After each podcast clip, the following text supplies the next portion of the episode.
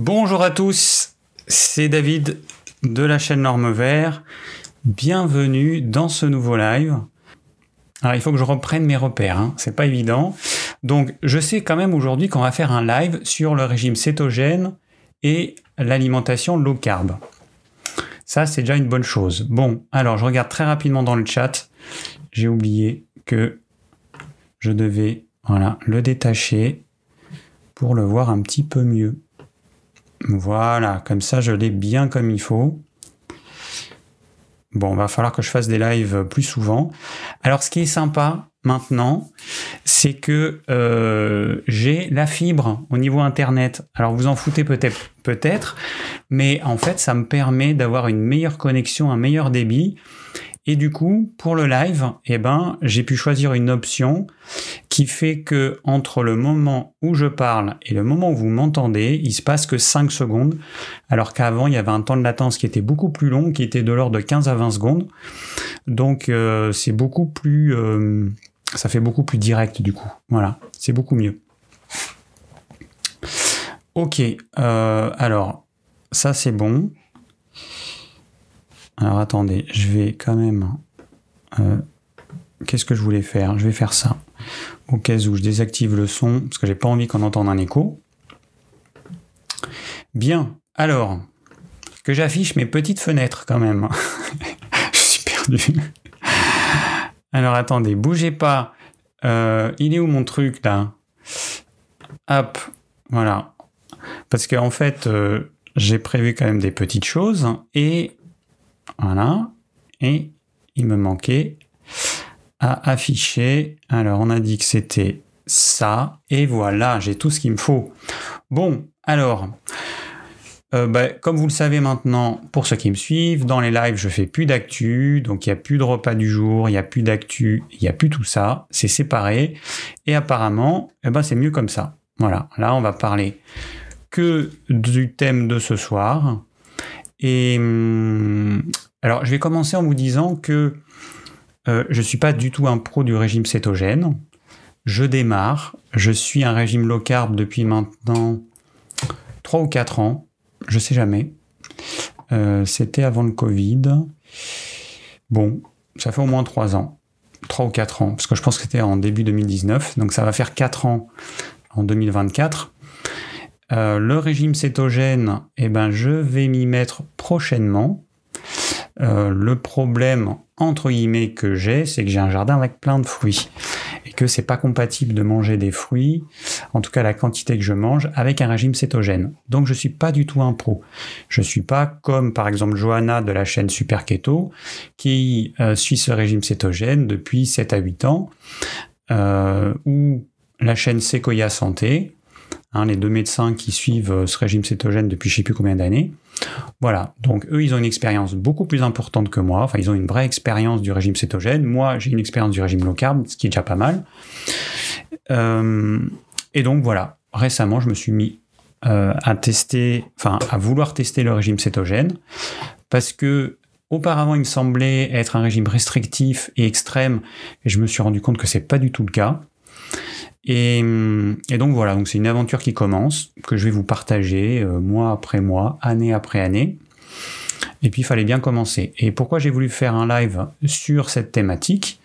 Eh bien tout simplement pour voir un petit peu quelles sont vos questions, quelles sont vos demandes autour du régime cétogène. Donc j'ai commencé à voir qu'il y avait certaines questions un petit peu pointues. Bon, c'est bien. Mais, euh, mais sinon, après, il y a des questions plus simples.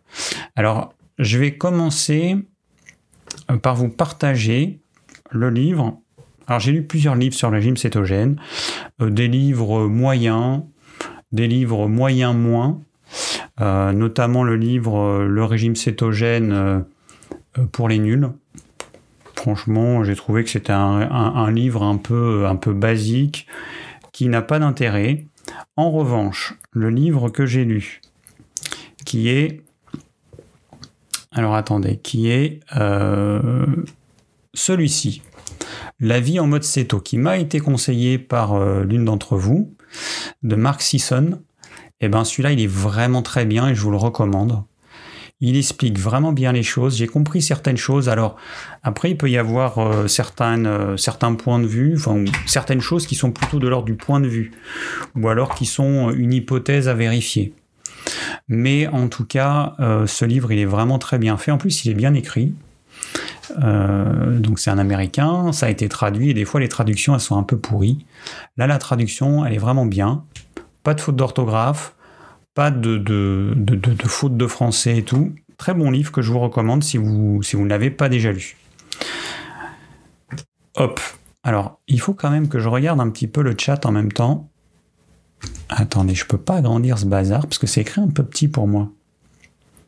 Si je dois pouvoir l'agrandir, bougez pas. Il faut que je fasse ça. Et ben voilà. Il faut que j'agrandisse un petit peu pour que ce soit pas minuscule. Ok, alors, euh, bon, évidemment, hein, je ne vais pas dire bonjour à tout le monde. Hein, voilà, je reconnais les pseudos des uns et des autres. Je reconnais des personnes qui sont aussi sur la chaîne Sequoia Santé, euh, que je regarde les vidéos euh, de temps en temps et qui sont très intéressantes. Je vous en avais déjà parlé dans une actu de cette chaîne.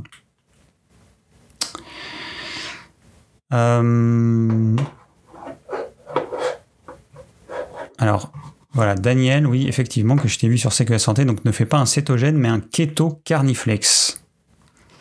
Ok.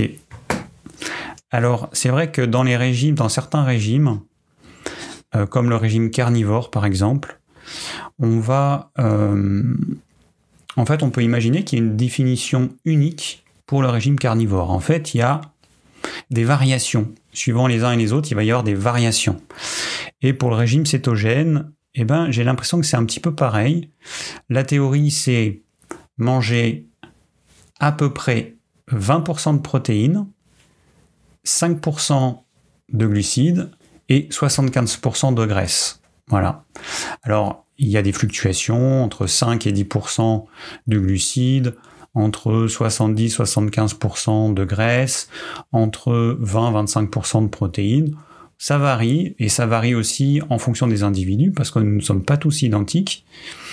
Mais voilà, donc le régime cétogène, c'est simple. C'est quoi? C'est qu'on mange très peu de glucides, on mange beaucoup de gras, et les protéines, qui sont des protéines animales euh, en quasi-totalité, c'est limité, c'est en quantité modérée.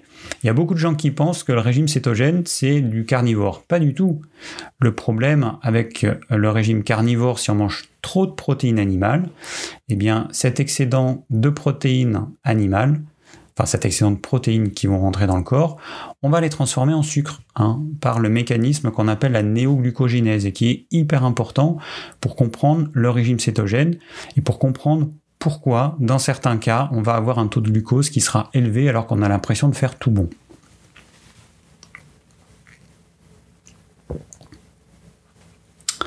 Ok, euh, juste les commentaires.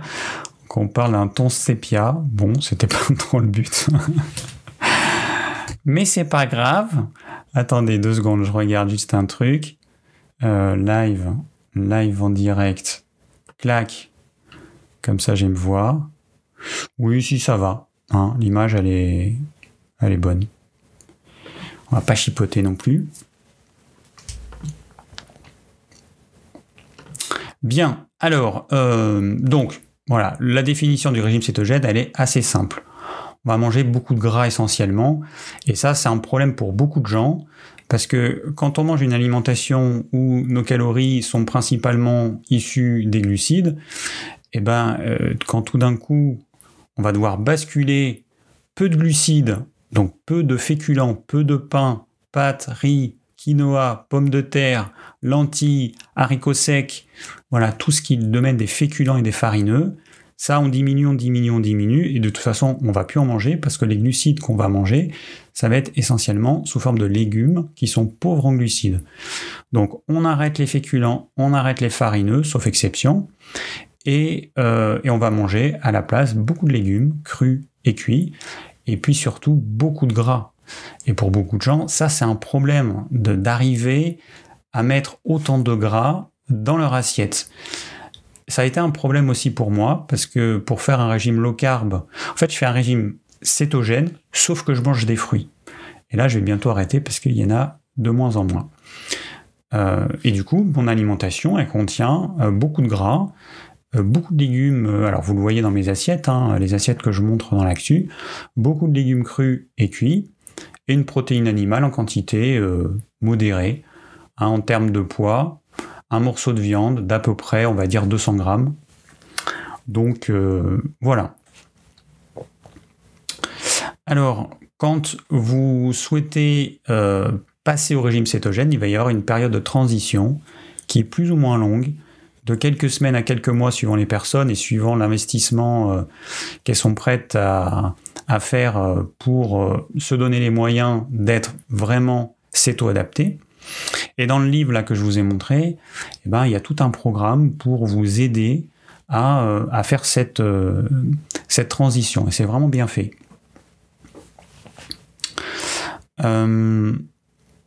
Alors, avant que j'oublie, alors attendez, parce que j'ai pris des notes sur mon truc. Avant que j'oublie, parce que je prends des notes un peu partout, mais le problème c'est que. Hop, elle vient là. Euh, oui, voilà, c'est ça. Alors, le régime cétogène, on a tendance à croire que c'est uniquement l'alimentation qu'il va falloir changer. Si vous voulez être céto-adapté, si vous voulez que ça marche, eh ben, l'alimentation, ce ne sera pas suffisant. Et oui, et ça, dans le livre euh, La vie en mode céto, il en, il en parle. Et c'est hyper important. Pour arriver à avoir un bon régime cétogène, il va falloir que vous régliez vos problèmes de sommeil. Il va falloir que vous ayez un sommeil récupérateur. Il va falloir que vous gériez votre stress. Je vais vous dire pourquoi après, tout ça. Et ensuite, il va falloir que vous ayez un minimum d'activité physique. Voilà. Si vous voulez avoir un régime, être céto-adapté et que ça se passe bien, voilà les, euh, ces, euh, ces, quatre points sur lesquels il va falloir travailler. Donc l'alimentation, ça, on est d'accord. Activité physique, sommeil et gestion du stress. Alors pour ce qui est du sommeil, alors moi j'ai des problèmes de sommeil, comme vous le savez, parce que j'ai des tensions musculaires, mais en ce moment, euh, j'ai l'impression que je bascule vers des problèmes euh, de type euh, un peu insomnie avec des réveils nocturnes et des difficultés à m'endormir en dehors de ces tensions musculaires. Et donc je me suis mis à lire des livres pour un petit peu creuser le sujet. Et j'ai trouvé deux livres top. Alors je vous en parlerai dans l'actu, hein, dans la prochaine actu.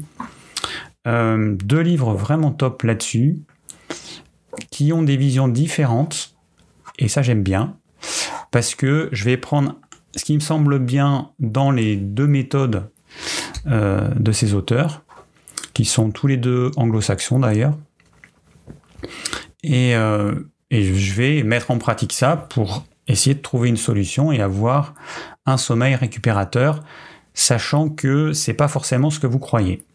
Je ne vais pas en dire plus pour le moment. Alors ensuite, la gestion du stress, eh ben, ben, là c'est pareil, il va falloir trouver une solution. C'est clair que si vous êtes stressé du matin au soir, ça va pas le faire. Alors pourquoi le stress et les problèmes de sommeil sont importants si vous suivez un régime cétogène? Tout simplement parce que quand vous êtes en état de stress ou quand vous dormez pas bien, ce qui va générer un stress dans votre corps, vous allez produire, alors vous allez vous mettre en mode combat fuite et vous allez produire des hormones de type adrénaline qui vont entraîner euh, une production de glucose sous forme de néoglucogénèse. La néoglucogénèse, c'est un terme un peu compliqué, mais qui veut dire simplement qu'on transforme ou le gras ou les protéines en réserve qui sont stockées sous forme de muscles. Donc c'est essentiellement ça qui va poser problème, transformer nos muscles glucose. Et quand on, est quand on est en état de stress, c'est ce qui se passe. C'est un mécanisme d'urgence.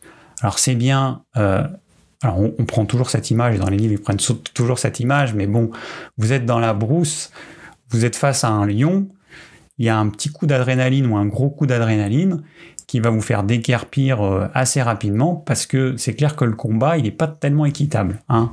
On se doute bien que entre vous et le lion, moi, je miserais plutôt sur le lion. Bon. Donc là, euh, dans, dans ce type de situation qui vont être répétées avec des stress qui vont être répétés, la néoglucogénèse, elle va y aller à fond, elle va y aller, elle va y être euh, de façon chronique. Et le problème, il est là, c'est que vous allez passer votre temps à transformer les protéines en sucre. Et c'est pas du tout ce qu'on veut. Parce que dans le régime cétogène, c'est pas ça qu'on veut. Je vais vous expliquer euh, ce qui se passe dans le régime cétogène quand ça se passe bien juste après. Donc, stress et mauvais sommeil, ça va vous faire produire du sucre. Et ça, on ne veut pas. Dans le régime cétogène, qu'est-ce qui se passe? Dans la période de transition, avant d'être vraiment céto-adapté, votre corps, il va produire beaucoup de cétones. Les cétones, ce sont des substances qui sont fabriquées par le foie à partir des matières grasses. C'est des substances qui vont pouvoir être utilisées comme carburant à la place du glucose par nos muscles et à peu près à 60% par notre cerveau. Le cerveau, il est capable d'utiliser ou le glucose ou les cétones, pas le gras. Par contre, nos muscles, ils sont capables d'utiliser le glucose, les cétones et les acides gras. Donc nos muscles, ils sont capables de fonctionner avec ces trois carburants différents, alors que le cerveau, lui, il ne peut fonctionner. Alors certaines cellules, c'est que avec du glucose, et 60% du cerveau est capable de fonctionner avec les cétones. Il y a euh, d'autres euh, parties du corps qui ne fonctionnent ni avec les cétones ni avec les acides gras. Il y a certaines cellules du rein, certaines cellules, euh, les globules rouges par exemple. Bon, mais on peut avoir comme carburant majoritaire ou les cétones ou les acides gras. Donc au début, eh ben, notre corps il va fabriquer beaucoup de cétones parce que nos muscles ne sont pas encore capables d'utiliser le gras comme carburant. Vous vous rendez bien compte que vous avez utilisé du glucose comme carburant pendant des dizaines d'années et du jour au lendemain, vous décidez de passer au régime cétogène, vous faites cette étape de transition de quelques semaines. Votre corps, il va falloir quelques semaines pour que votre corps apprenne à utiliser les acides gras, enfin plutôt vos muscles, apprennent à utiliser les acides gras comme carburant. Donc temporairement, vos muscles, ils vont utiliser des cétones. Mais ça, c'est temporaire, parce qu'à terme, ce qu'on souhaite, c'est que les cétones soient réservées au cerveau et que les muscles, eux, brûlent des acides gras. C'est ce qu'on souhaite quand on fait un régime cétogène. Pourquoi? Eh bien parce que c'est beaucoup moins énergivore d'utiliser directement les acides gras. Ce qu'il faut comprendre, et donc euh, Mark Sisson il le dit bien dans son livre, c'est que le meilleur carburant de tous, c'est, ce sont les acides gras et les cétones. Les cétones ont plein de vertus bénéfiques pour le corps, mais ce sont des carburants propres. Le glucose, c'est un carburant sale. Vous imaginez une voiture qui fait plein de fumée, ça c'est le glucose. Hein, le glucose, il va générer euh, de l'oxydation, de l'inflammation, des radicaux libres. C'est le pire carburant. Enfin non, c'est pas le pire. Enfin, le pire du pire, c'est le fructose. Le fructose qui doit être transformé en glucose ou en gras, c'est le pire du pire, le fructose. Et puis euh, un petit peu moins pire, on a le glucose. Et puis les deux vrais carburants propres, c'est, ce sont les acides gras et les cétones. Ok, donc vous avez compris, les cétones, on va les produire si on arrête de manger des aliments riches en glucides, parce que sinon le corps il va utiliser le, glucose comme carburant. Pourquoi? Eh bien tout simplement parce que l'excès de glucose dans le sang, c'est un problème majeur. Ça va abîmer les petits vaisseaux, ça va générer une inflammation. C'est quoi qui est trop regarde les petits messages comme on voit. Voilà, euh, donc, si vous apportez du glucose à votre corps, donc si vous mangez des glucides, c'est le glucose qui sera utilisé comme carburant majoritaire. Et ensuite, eh ben, il va falloir attendre que tout ce glucose soit consommé. Il va peut-être falloir plusieurs jours pour que vous puissiez à nouveau utiliser des cétones. Et puis si vous êtes céto-adapté, que vous puissiez utiliser les acides gras. Voilà, donc c'est ça qu'il faut comprendre. si vous mangez du, des glucides, vous n'êtes plus en cétose. Ok. Bon. Alors voilà pour les généralités. Euh, ah, il est minuit à Tokyo. Bon, ok. Bah du coup, il est tard, effectivement, chez toi. Alors, Sylvie, euh, tu me dis euh, très intéressant, mais que tu as du mal. Ah bah ça vient d'être retiré le message. Tu me dis que tu as, du mal à savoir quoi manger. Regarde mes assiettes de, des actus et puis des lives. Parce que la seule chose qu'on voit pas, en fait, c'est le gras. C'est-à-dire que vous voyez la protéine animale, vous voyez les légumes crus, les légumes cuits, vous voyez pas le gras. Quand je mange une crudité, eh ben, je vais rajouter une sauce de salade avec une certaine quantité d'huile d'olive quand je vais manger mes légumes cuits, à l'intérieur, alors soit il y a à l'intérieur pendant la préparation, soit je rajoute après, il y a du gras, il y a du bon beurre, euh, il, il peut y avoir de l'huile d'olive, mais je la réserve plutôt pour la salade, ou il peut y avoir du gras animal.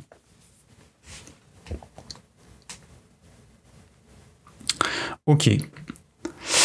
Bon, alors, eh ben, on, va passer aux questions. Euh, bon, c'était une petite introduction juste pour que vous compreniez un petit peu euh, les bases du régime cétogène, eh ben, on va voir un petit peu euh, ce qui vous a tracassé et les choses sur lesquelles vous aimeriez avoir des réponses. Alors, je vais faire de mon mieux. Je vous garantis pas que je vais être capable de répondre à toutes les questions. Non, c'est pas ça. Pourquoi ça marche pas ce bazar? Si ça marche. Ok. Alors, première question. merci Pascal pour ta question qui est quand même pas simple. Hein. Première question. Et question pas simple. Alors sur cette question, j'ai fait des recherches juste avant parce que euh, en fait, euh, je n'avais pas la réponse.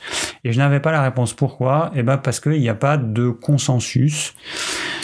Il y a des études qui montrent que quand on euh, quand on suit un régime cétogène et qu'on diminue très fortement les glucides, alors on les arrête pas complètement, hein, on les diminue très fortement, eh bien, il y a des études qui montrent qu'il y a une baisse de testostérone, et puis il y a d'autres études qui montrent l'inverse, qu'il y a une hausse de testostérone.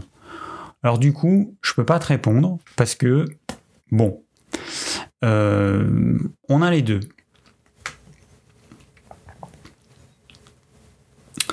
Euh, ok. Alors, ce qu'il faut comprendre, c'est que le régime cétogène, généralement, il va vous aider à perdre du poids. Et en perdant du poids, vous allez perdre du gras. Et en perdant du gras, eh bien, euh, vous allez éviter que la testostérone soit transformée en oestrogène. Euh, ok. Alors après, vous allez avoir des choses intéressantes, une sensibilité, une meilleure sensibilité à l'insuline, qui peut aussi avoir euh, euh, des effets euh, positifs sur la production de testostérone. Donc c'est pour ça que j'aurais tendance à penser que le régime cétogène va augmenter votre taux de testostérone, surtout si vous étiez en surpoids et que vous aviez pas mal de graisse. Après, Peut-être que dans certaines études qui ont été faites sur le régime cétogène et la testostérone, peut-être que ça a été mal fait en fait. Ou peut-être que les personnes consommaient trop de protéines animales et que, euh, et du coup il y avait ce phénomène de néoglucogénèse avec une, une quantité de transformation des protéines en excès en glucose, ou peut-être que les personnes étaient stressées euh, avec un mauvais sommeil, peut-être que ces paramètres n'ont pas été pris en compte. Donc euh, le problème avec les études, c'est ça, c'est que pour arriver à, pouvoir vraiment tenir compte des chiffres, il faut lire l'étude dans son intégralité et ça prend un temps fou. Donc euh, voilà. Donc moi j'ai pas que ça à faire. Donc c'est pour ça que euh, je m'amuse pas à lire chaque étude, euh, à passer des heures à lire chaque étude. Mais voilà pour la réponse à ta question a priori, ça fait pas baisser le taux de testostérone, sauf dans certains cas, et peut-être que c'est euh, ce dont je viens de parler. Donc, on continue avec la question suivante, qui est une question de, ah ben si ça marche, Euh, une question de Gabriel. Avec cette diète, est-il intéressant de favoriser certains types de tubercules comme les topinambours par exemple? Alors peut-être que tu parles de topinambours parce que ça contient certains prébiotiques. Donc ce qu'on appelle les prébiotiques, ce sont des fibres, hein, en grande majorité ou même en quasi-totalité, je pense, ce sont des fibres qui ne vont pas être digérées au cours du processus de digestion, mais qui vont arriver intactes euh, dans le tube dans le gros intestin, et, euh, et qui vont être euh, dégradés par les microbes de notre euh, flore intestinale et, donc qui vont leur servir d'aliment. Donc c'est ce qu'on appelle les prébiotiques. Ce qu'on appelle les, probiotiques, ben, ce sont des bactéries qu'on apporte. Mais les, prébiotiques, ce sont des fibres. Alors, dans le topinambour, y en a. Le gros inconvénient avec le topinambour, c'est que, eh il y a des fibres qui vont générer des gaz. Et ça, c'est un vrai problème.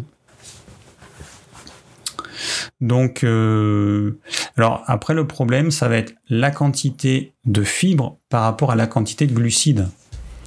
Alors je connais pas, non c'est pas ça que je voulais faire. Je ne connais pas topinambour euh, glucides. Alors on a combien de glucides? Donc apparemment on a quand même 17% de glucides dans le topinambour. Euh, ce qui fait peut-être beaucoup quand même. Hein. En régime cétogène, les tubercules, ça va être assez compliqué d'en manger. Alors il y en a certains qui conseillent de manger euh, par exemple du riz blanc ou de la pomme de terre euh, cuite et refroidie. Le seul problème, c'est quelle quantité il y a d'amidon résistant là-dedans. Donc quand vous faites cuire de riz blanc et que vous le laissez refroidir, pareil pour la pomme de terre, les amidons qui au cours de la cuisson euh, se sont transformés en amidon relativement simple, eh ben, les molécules de glucose vont se recoller quand euh, votre riz blanc il va refroidir, et donc ça va faire des amidons qui vont être résistants à la digestion, qui vont servir de prébiotiques. Sauf que bah, le problème, c'est quelle quantité il y a.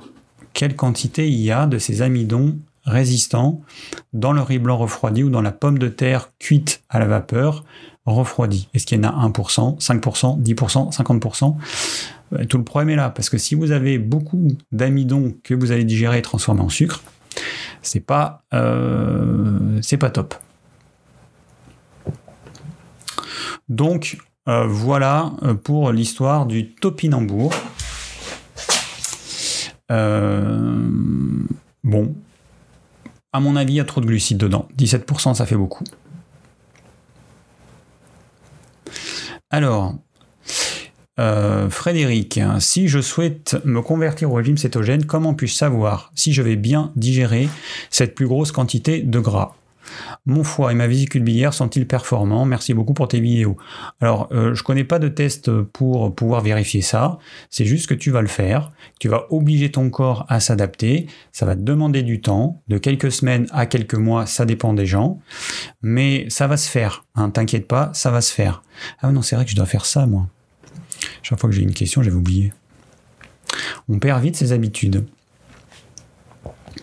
Donc, euh, euh, te pose pas de questions.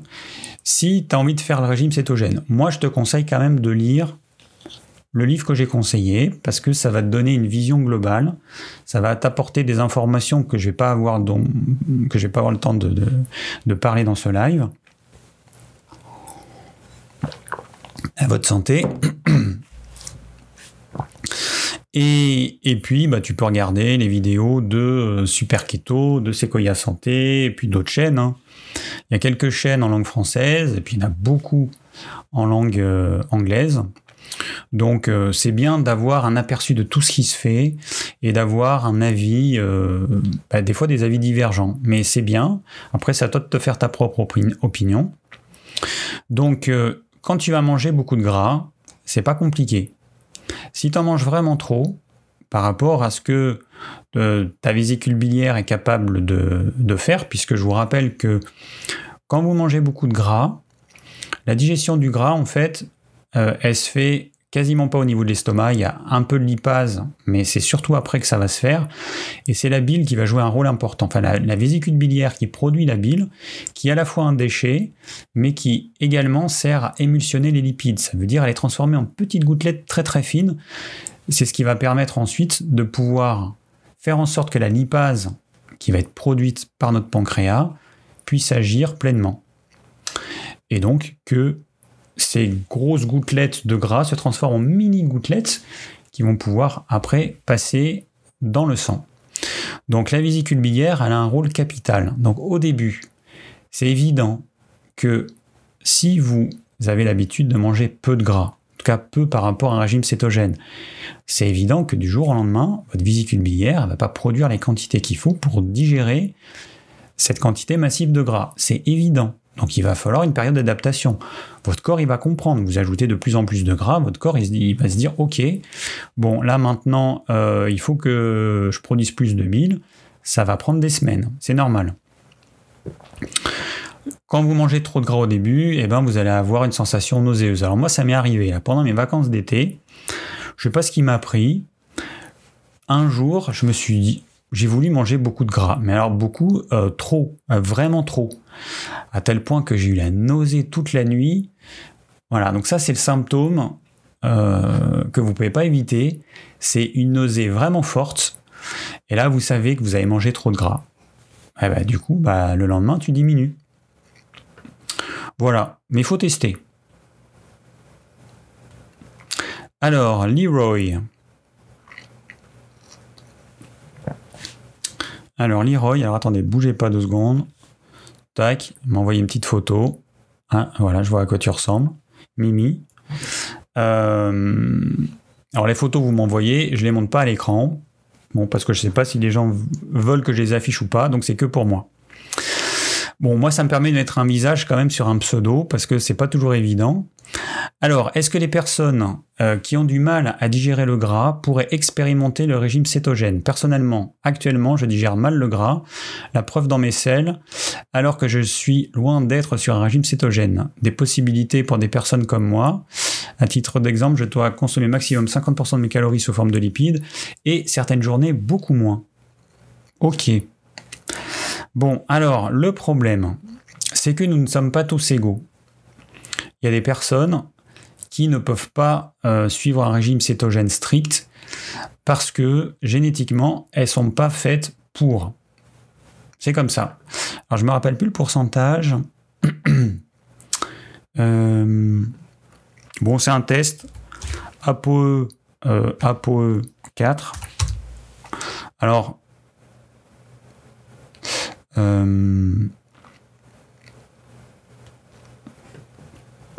Bon, c'est un test qu'on peut faire qui coûte euh, quelques dizaines d'euros euh, et qui permet de voir si on est. Alors attendez, un peu, mutation APO 4, 2% de la population. Oui, voilà. Bon, est-ce que vous êtes APO 4 ou pas? Alors ça, c'est un problème. Alors c'est pas au niveau de la digestibilité, c'est un problème euh, sur le fait que ces personnes eh elles vont avoir un problème dans le transport du cholestérol. Et donc, si elles mangent trop euh, de gras, ça risque euh, de poser problème et donc de générer des maladies cardiovasculaires, des problèmes assez graves. Donc, ces personnes, il faut qu'elles fassent attention. Mais encore une fois, alors en plus, tu es jeune, tu as 26 ans. bon, tempérament comme moi, hein, ou proche de moi, euh, tempérament mince. Donc euh, le système digestif, bah, c'est pas euh, ce, qui, ce qui est le plus performant chez toi. C'est comme ça. Hein, les, tempéraments, les tempéraments un peu flués, ces jeunes, ce sont des tempéraments nerveux. Hein, en naturopathie, on parle de tempérament nerveux. Et un maximum d'énergie est mise au niveau du système nerveux, ça a des avantages et des inconvénients. Le problème, c'est que le système digestif, il n'est pas très performant. Donc, voilà, c'est constitutionnel, c'est comme ça. On est avec des points forts et des points faibles, on fait avec. Euh, notre système digestif, il n'est pas il n'est pas extraordinaire. Mais il n'empêche qu'avec de l'entraînement, on peut passer de pas extraordinaire à finalement pas mal du tout. Ça demande juste peut-être plus d'entraînement, donc plus de temps. Hein. Je parle d'entraînement, mais je parle de, c'est une question de temps. Plus de temps que chez la plupart des gens, mais c'est pas grave. Il faut, alors par contre, si tu as euh, euh, du gras dans les selles, c'est effectivement que tu, digères vraiment pas bien. Alors tu peux t'aider de lipase, hein. on trouve euh, en complément alimentaire des lipases. Donc tu peux prendre des lipases. Alors j'avais noté euh, alors des lipases et ou des sels biliaires. Alors il y avait un, médicament qui, euh, dont on m'avait parlé, quelqu'un qui s'est fait euh, retirer la vésicule biliaire. Peut-être que cette personne est là ce soir. bon, vous, faites une recherche, sel biliaire sous forme de complément alimentaire lipase. Donc ça peut être une aide au moins euh, ponctuellement pour t'aider à mieux assimiler le gras et à reprendre des forces entre guillemets. Le but c'est pas de faire ça de façon continue. Sauf si tu n'as plus de vésicule biliaire. Et encore, il y a des personnes qui ont plus de vésicule biliaire et qui arrivent à suivre le régime cétogène sans apparemment trop de problèmes. Alors, j'ai pas eu le temps de voir euh, tout euh, ce qui se dit dans le chat. Bon, j'imagine que des personnes qui répondent aux questions que certains se posent. Je vous rappelle que pour poser vos questions, hein, vous avez un lien dans la description, vous cliquez dessus, vous remplissez le petit formulaire, et donc ça va permettre de faire en sorte que les questions puissent s'afficher à l'écran. C'est quand même plus sympa. Donc, euh, Leroy, voilà ce que je peux dire. Ah, je ne sais pas si on dit Leroy ou Leroy. J'ai tendance à dire Leroy. Euh, ok, voilà ce que je peux te conseiller. Entraîne-toi, augmente de plus en plus le gras. Peut-être, tu vois, l'idéal, c'est d'être au maximum plus sans dépasser ce maximum. Et si tu as effectivement euh, du gras dans les selles, à ce moment-là, tu es peut-être allé un petit peu trop, trop loin. Donc diminue un peu la quantité et laisse à ton corps le temps de s'adapter. Même s'il faut des mois. Alors, pour, alors euh, Pascal, le retour. Pascal, euh, non, c'est pas le retour. Si, c'est le retour. Est-ce que c'est le même Pascal du début? Ouais, on dirait. Alors, pourquoi on ressent de la fatigue après une semaine de régime cétogène? Alors, euh, je suppose que tu es en train de me dire que tu as démarré le régime cétogène et que au bout d'une semaine, tu t'es senti fatigué. Parce qu'il faut faire la différence entre suivre un régime cétogène, commencer, et ça fait que 7 jours que je suis le régime cétogène, ou alors je fais un régime cétogène depuis longtemps et je suis céto-adapté. Si tu viens de démarrer le régime cétogène, tu n'es pas du tout céto-adapté. Tu es en période de transition. Ça veut dire que ton corps, il est en train d'apprendre à utiliser un autre carburant comme énergie. Donc c'est normal que tu sois fatigué. Et, c'est valable pour euh, la plupart des transitions. Hein. Donc c'est normal. Voilà. Donc si c'est bien ça ta question, c'est tout à fait normal. Il va falloir, dans le régime, euh, dans le livre euh, La vie en mode céto, la période de transition, c'est six semaines. Hein. Et ensuite, si tout s'est bien passé, alors certaines personnes, ça va être plus long. Si tout s'est bien passé, on peut passer euh, aux choses sérieuses avec un régime cétogène. Bon, ah, il y a une chose dont je vous ai pas parlé. Alors attendez. Bon, j'en ai parlé dans les actus. Il y a mon micro qui me gêne. Voilà pourquoi je regarde comme ça, parce que c'est sous mon micro. Euh, bon. Hum, hum. Petite bandelette. Testeur de cétone. Alors, il y a un truc dont je ne vous ai pas parlé. Notre corps, il va produire trois cétones. Il y a l'acétate, l'acétoacétate et le bêta-hydroxybutyrate. Voilà. Ces appareils, ils ne mesurent que l'acétoacétate. Or, quand vous êtes céto-adapté, votre corps il va produire majoritairement du bêta-hydroxybutyrate. Donc attention, hein, ça peut être le piège. C'est que vous pouvez avoir l'impression de pas en produire assez. Ça ne mesure pas les trois, euh, euh, les cétones. Ça n'en mesure qu'une. OK? Donc voilà, donc ça c'est simple. Hein, c'est euh, vous prenez une petite bandelette dans le petit flacon là. Vous mettez la bandelette dans l'appareil. Il s'allume automatiquement. Voilà. Et quand il a arrêté de euh, clignoter, il affiche le, chiffre qui correspond au code de la bandelette, parce que vous pouvez mesurer le glucose et l'acide urique avec cet appareil, eh bien, euh, eh ben vous pouvez euh, vous piquer le doigt, vous mettez une goutte de sang, voilà. C'est simple. Faut juste bien régler le truc qui sert à piquer le doigt. Vous avez un petit truc cranté que vous pouvez tourner qui vous permet de faire en sorte que l'aiguille qui fait comme ça, en un dixième de seconde, qu'elle aille pas trop profond. Parce qu'au départ, j'avais mal réglé, et puis ça, ça faisait quand même mal. Ben oui, ça allait trop profond. Alors cet appareil, j'imagine que vous allez me demander où je l'ai trouvé. Celui-là, j'ai trouvé sur, j'ai acheté sur AliExpress. Euh, vous allez dans l'actu numéro 17, je crois, euh, dans laquelle j'ai parlé du régime cétogène, et vous avez toutes les informations sur cet appareil-là. Et puis celui-ci. En fait, j'en ai acheté deux. Il est à l'envers. J'ai acheté celui-ci parce que les bandelettes de glucose et d'acide urique, elles sont moins chères que sur celui-là. Et comme à terme, la différence de prix entre les appareils, c'est de l'ordre de 10 euros, mais par contre, les bandelettes, vous allez en utiliser une certaine quantité, et bah du coup, il vaut mieux avoir un appareil qui utilise euh, des bandelettes qui sont moins chères. Bon, par contre, celui-là, bah, il fait pas les cétones. Donc, du coup, euh, voilà, c'est pour ça que j'ai utilisé deux appareils.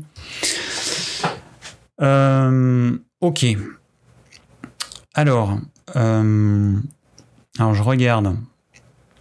Non, alors l'ipase, c'est pas sel biliaire. Hein. L'ipase, c'est une enzyme hein, qui sert à dégrader, euh, à digérer les, euh, les graisses. Les sels biliaires, ça sert à émulsionner les graisses. Et pour arriver à bien digérer, on a besoin des deux. On a besoin de sel biliaire et de lipase. Sachant que si vous n'avez plus de vésicule biliaire vous allez continuer à produire des sels biliaires, mais comprenez que la vésicule biliaire, c'est une poche. Cette poche, je n'ai pas expliqué tout à l'heure, c'est pour ça que je vous le dis maintenant, cette poche, elle va stocker la bile qui est sécrétée par le foie. Elle va se remplir de bile, et puis quand vous allez manger du gras, et uniquement quand vous allez manger du gras, et eh ben cette poche, elle va s'ouvrir au niveau du duodénum, et elle va envoyer cette bile qui va servir à émulsionner les graisses. Mais si vous n'avez plus cette poche, eh ben du coup, à mesure que le foie produit la bile, la bile est déversée en continu dans le duodénum. Et forcément, quand vous allez faire un repas qui va être riche en gras, il vous faut une certaine quantité de bile qui arrive d'un coup, eh ben vous l'aurez pas. Alors après, euh, peut-être que ce qui va se passer, parce que peut-être que ce qui se passe, c'est que le corps, avec le temps, peut-être qu'il s'adapte et qu'il va comprendre que, ok, il n'y a plus la poche qui permet de stocker euh, la bile, mais peut-être qu'il va être capable de produire un petit peu plus de bile après votre repas pour émulsionner les lipides. Et c'est peut-être la raison pour laquelle certaines personnes qui suivent le régime cétogène et qui n'ont plus de vésicule biliaire arrivent quand même à, euh, à ne pas avoir de problème. Et la lipase, ça va être une enzyme qui va être fabriquée par le pancréas, qui va aussi être déversée euh, au niveau du duodénum et qui va servir à finir de digérer, de couper en petits morceaux, parce que les acides gras, les, les graisses, elles sont sous forme de triglycérides, tri 3 glycérides, acides gras. Donc il y a trois acides gras qui sont collés les uns aux autres avec une autre molécule qu'on appelle le glycérol. Et donc le but de la lipase, c'est de couper les liaisons de façon à ce que ces trois acides gras qui sont collés les uns aux autres, eh bien, ils soient libres. On va avoir trois acides gras libres qui vont pouvoir passer dans le sang. Donc c'est le rôle de la lipase. Alors que les sels biliaires, eux, c'est transformer une grosse goutte de graisse. Imaginez Hein, vous mettez de l'huile d'olive dans un verre d'eau. Vous voyez cette grosse goutte d'huile d'olive. Maintenant, vous prenez un émulsifiant, par exemple le liquide vaisselle. Le liquide vaisselle va transformer cette grosse goutte en plein de petites gouttes qui vont se diluer dans l'eau. Et votre eau, elle va euh, devenir un peu laiteuse. eh ben, c'est ce que fait, c'est ce qu'en font les sels biliaires. C'est de faire des petites goulettes, des petites gouttelettes infimes, et ensuite ça va rendre euh, à la lipase le travail beaucoup plus facile. Bon, voilà. Euh, bon, là j'ai expliqué si on a pas de vésicule biliaire, on fait comment? Que pensez-vous du régime pauvre en glucides et SPOC euh, Syndrome des ovaires polykystiques. Alors moi j'en pense rien parce que ben, j'ai pas suivi de personne qui avait ça.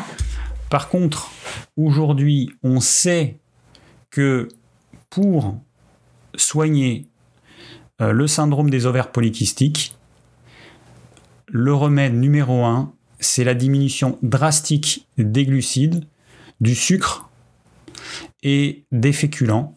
C'est c'est le remède. Voilà. Du coup, le régime cétogène, il est parfait. Donc, si vous voulez soigner de ça, vous faites un régime cétogène. C'est ce qui marche le mieux. Alors là, il y a plein d'études qui montrent l'efficacité du régime cétogène là-dessus. Euh, ok.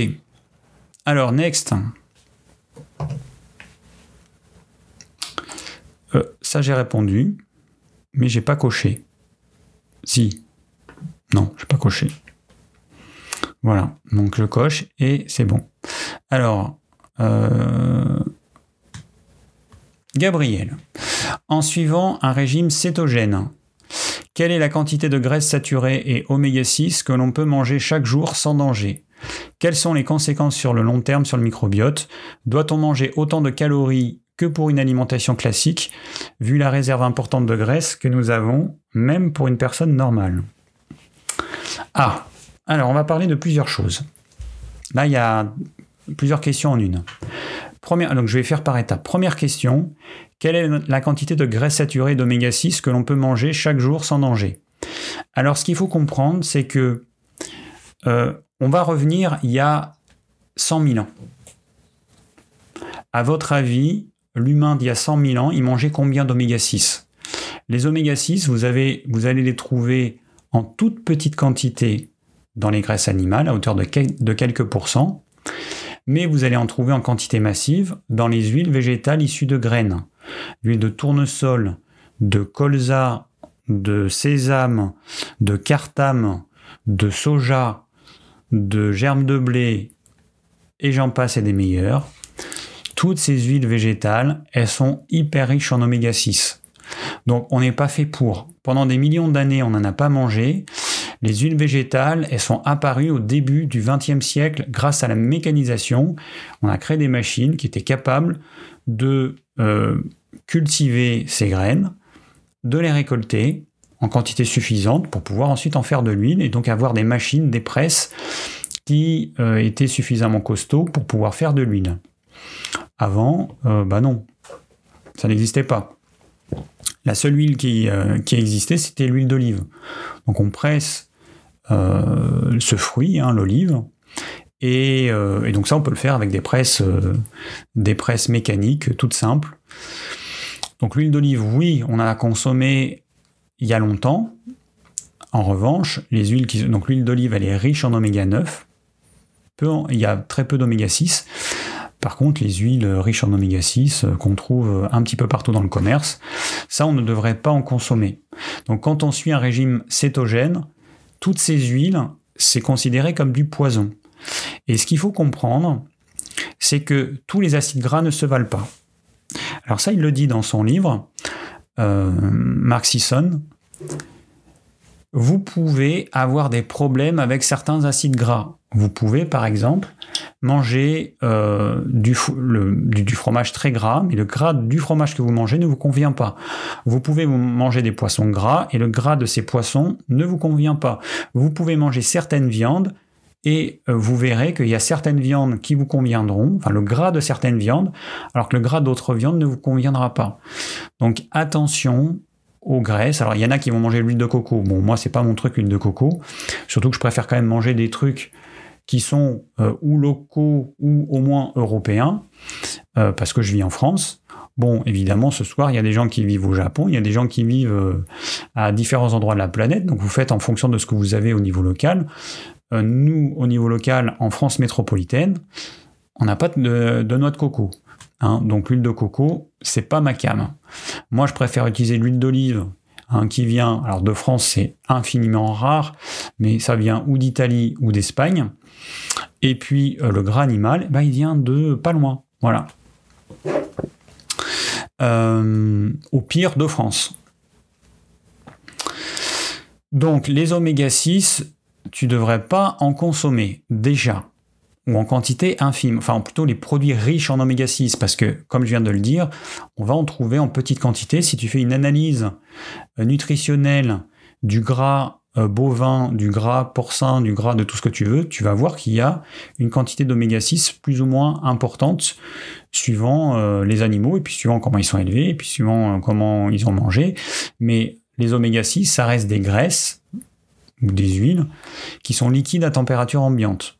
Le gras animal, il est majoritairement riche en acides gras saturés et donc euh, euh, donc euh, c'est solide à température ambiante.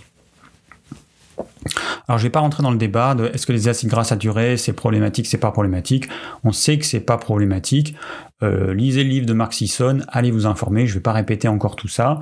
L'histoire du cholestérol, c'est pareil, il n'y a pas de problème.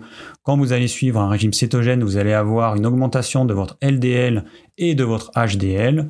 Du coup, le rapport entre les deux, il bouge pas.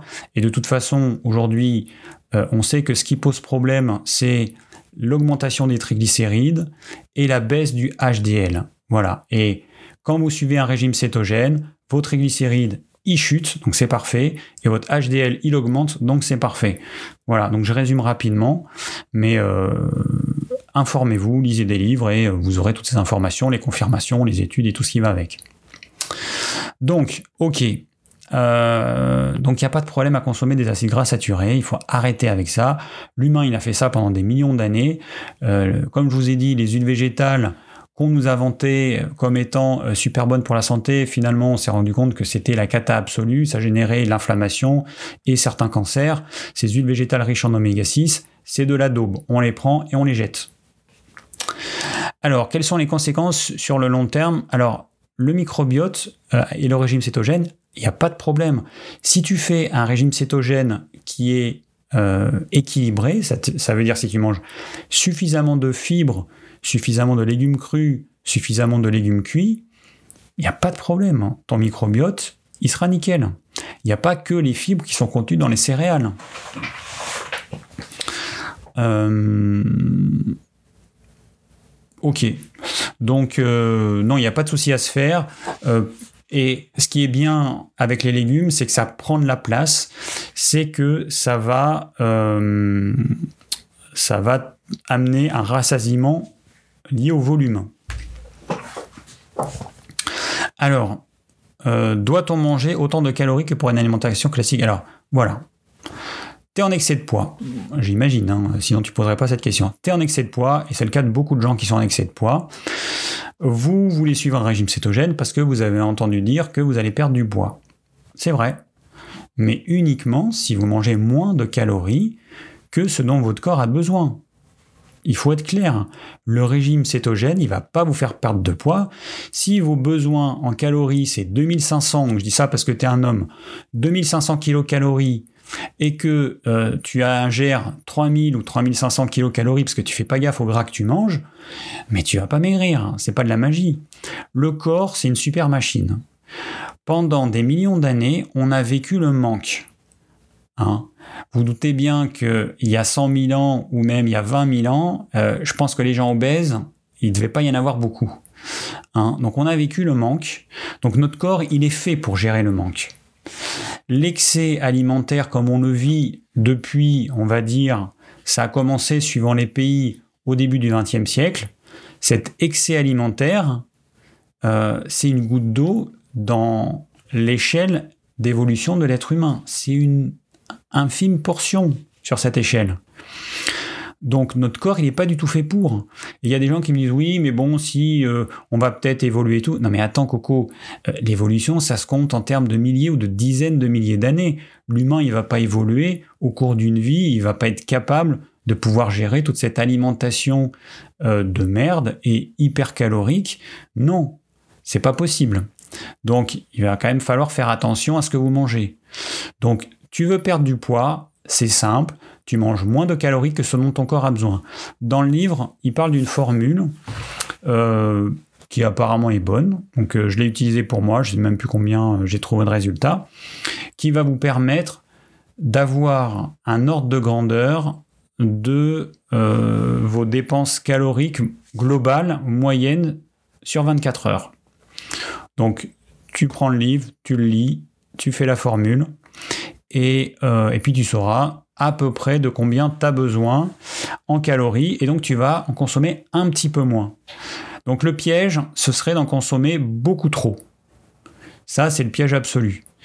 Hum, consommer... Euh, euh, non, le piège, ce serait de consommer beaucoup moins de calories. Je, réfléchis parce que j'entends mon autre ordinateur qui s'allume parce qu'il va être 20 heures et qu'il s'allume automatiquement. Il faut que je change un, réglage parce que j'ai dû tout réinstaller sur mes ordinateurs avec mes problèmes d'informatique de ces dernières semaines. Et il, se déclenche automatiquement quand il y a une tâche planifiée. Donc là, à 20 heures, il y a une sauvegarde qui doit être faite. Bref, et donc ça me déconcentre. Il y a eu la même chose à 19h30. euh, donc, attention, le piège, ce serait de vouloir manger beaucoup moins de calories que nos besoins. Tu es à 2500 kilocalories par jour, tu dis, bah allez, je vais passer à les 1800. Ça, c'est le piège. Faut pas faire ça. Tu diminues, tu diminues de 4 euh, à 500 euh, kilocalories par jour, pas plus, ce sera largement suffisant. Et ça va être vraiment simplifié parce que quand tu suis un régime cétogène, tu n'as pas faim. Même si tu manges moins de calories que tes besoins, tu n'as pas faim. Pourquoi? Et c'est là la magie du régime cétogène. Tu as du gras en réserve. Ça veut dire que si tu manges 2000 kilocalories au lieu de 2500 et que ton corps il a besoin d'énergie, tu n'apportes pas cette énergie sous forme d'aliments, eh ben il va puiser dans le gras. Ça, c'est la magie. Et ça, ça ne se produit que si ton niveau d'insuline est suffisamment bas, et donc que si tu manges peu de glucides. Pas de farineux, pas de féculents, pas de fruits, pas de sucre. Si tu fais ça, et que tu es en cétose, alors donc tu le mesures avec des appareils, à ce moment-là, ton corps, il va utiliser le gras de réserve comme si c'était le gras que tu apportais via ton alimentation. Et ça, c'est la magie du régime cétogène. Vous allez perdre du poids sans vous en rendre compte, sans avoir faim.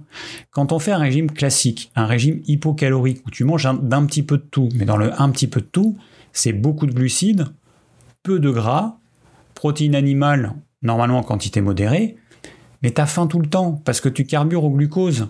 Et comme je vous ai montré dans la dernière actu, quand on mange, moi, moi c'était que des fruits en plus, vous mangez des aliments riches en sucre, vous allez avoir des pics de glycémie et puis des creux.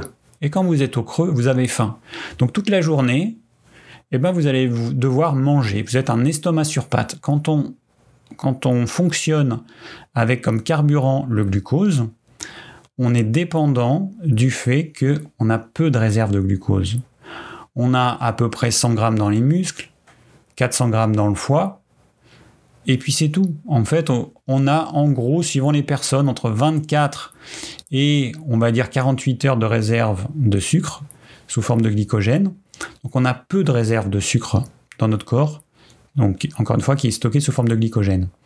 Par contre, du gras, on a des semaines, enfin la plupart des gens, ils ont des semaines ou des mois de réserve de gras. Donc la différence, elle est là. C'est que si vous fonctionnez avec comme carburant principal, votre corps, il va vous obliger à manger du sucre, soit sous forme de pain, pâterie, pomme de terre, soit sous forme de fruits, soit sous forme de sucre, peu importe, mais il va vous donner envie de manger du sucre. Alors je mets sucre avec un grand S, hein. vous comprenez que quand je dis sucre, c'est pas uniquement ce qui a un goût sucré, c'est euh, tout ce qui contient du glucose. Sucre simple et sucre complexe. Donc si vous mangez euh, du sucre avec un grand S, eh ben, euh, vous êtes vous utilisez comme carburant le glucose. Et donc, comme votre réserve de glucose dans le corps, elle est hyper faible, vous imaginez une réserve d'à peine un jour. Hein. Mais c'est rien en fait. Et du coup, votre corps, dès qu'il voit que la réserve de glycogène est baisse, pouf, eh ben, il vous incite à manger un aliment qui est riche en sucre. Donc c'est l'énorme différence entre je suis euh, céto-adapté et j'utilise le gras comme carburant en quantité euh, majoritaire et les cétones, pour mon cerveau essentiellement, ou alors j'utilise le glucose qui va nourrir toutes les cellules de notre corps. Mais comme nos réserves de glucose elles sont faibles dans le corps, ça nous oblige à en manger tout le temps. Donc c'est pour ça que quand on a comme carburant le glucose, quand on est glucodépendant, on doit manger plusieurs fois par jour. Et il y a des personnes qui mangent cinq fois par jour. Alors, cinq fois par jour parce qu'elles consomment trop d'aliments avec un index glycémique élevé, trop de trucs sucrés, mais elles ont faim tout le temps. Et quand vous suivez un régime classique, hypocalorique avec beaucoup de glucides, eh ben vous avez faim tout le temps. Et c'est euh, c'est intenable. Quand vous suivez un régime cétogène, il n'y a plus de faim. Vous avez faim au premier repas, la journée, vous avez faim le matin. Ça, le matin, vous avez faim. Mais ensuite, eh ben vous, vous avez une petite faim, vous pouvez avoir une petite faim ou quasiment pas. Et ça, c'est génial. Franchement, euh, pour quelqu'un qui veut perdre du poids, c'est le jour et la nuit. Un régime cétogène et tous les autres régimes, c'est le jour et la nuit. Euh, ok. Alors, Laetitia. Alors, souffrant d'une stéatose hépatique, je connais bien les recommandations à propos du sucre, mais étrangement manger à la sauce cétogène et donc plus de gras ne me met pas plus à l'aise afin de me guérir de mon foie. Quel serait ton avis là-dessus? Je te remercie par avance pour tes précieux conseils. Bonne continuation. Alors, le, euh, je suis bon. Je vais supposer que ce que tu veux dire, c'est que tu n'oses pas euh, parce que le ne met pas à l'aise, au début j'avais cru comprendre que peut-être que c'est parce que euh, tout se gratte écœuré. Mais a priori c'est que tu n'oses pas parce que tu as un problème au niveau du foie. Alors, euh, ce qu'il faut comprendre, alors tu as un foie gras et euh, je te conseillerais de manger beaucoup de gras. C'est ça peut-être qui pose problème au niveau intellectuel. Alors, ce foie gras, il a été fait avec quoi? C'est quoi qui crée le foie gras? C'est le sucre, ce sont les glucides qui vont créer le foie gras. Le problème, quand on a un foie gras, euh, si, si tu fais une analyse de sang, tu vas te rendre compte que tu as les triglycérides qui sont élevés. Ces triglycérides, ils sont produits comment? Ils viennent pas de ton alimentation. Alors, je sais plus le chiffre exact, je crois que c'est au moins 80% des triglycérides sanguins, ils viennent de la transformation du glucose en triglycérides. Donc ça veut dire que ce foie gras, il est là parce que tu as mangé trop de glucides, trop de sucre pendant des années et des années et des années. Si tu manges trop de sucre et trop de gras, ça, c'est la cata absolue. Par contre, si tu diminues la quantité de glucides et de sucre et que tu augmentes la quantité de gras, mais là c'est plus du tout pareil. Ça change complètement. Je peux pas, je vais pas rentrer dans les détails là, mais ça change complètement. En gros, tu vas diminuer ta quantité d'insuline, tu vas arrêter d'être en mode stockage parce que le problème des gens qui mangent trop de glucides, on le voit partout. Hein. il suffit de regarder dans la rue. Hein. Puis vous allez aux États-Unis, vous allez dans certains pays, vous allez euh, euh, au Mexique, vous allez voir, mais les obèses, mais c'est hallucinant. Quand vous allez aux États-Unis, la première chose que vous voyez, c'est les obèses. Et les obèses américains, c'est pas les obèses français. Les obèses français, c'est des rigolos à côté. Donc vous voyez des gens qui ont des surpoids, mais absolument euh, colossaux. Donc euh, je sais plus où j'en étais du coup.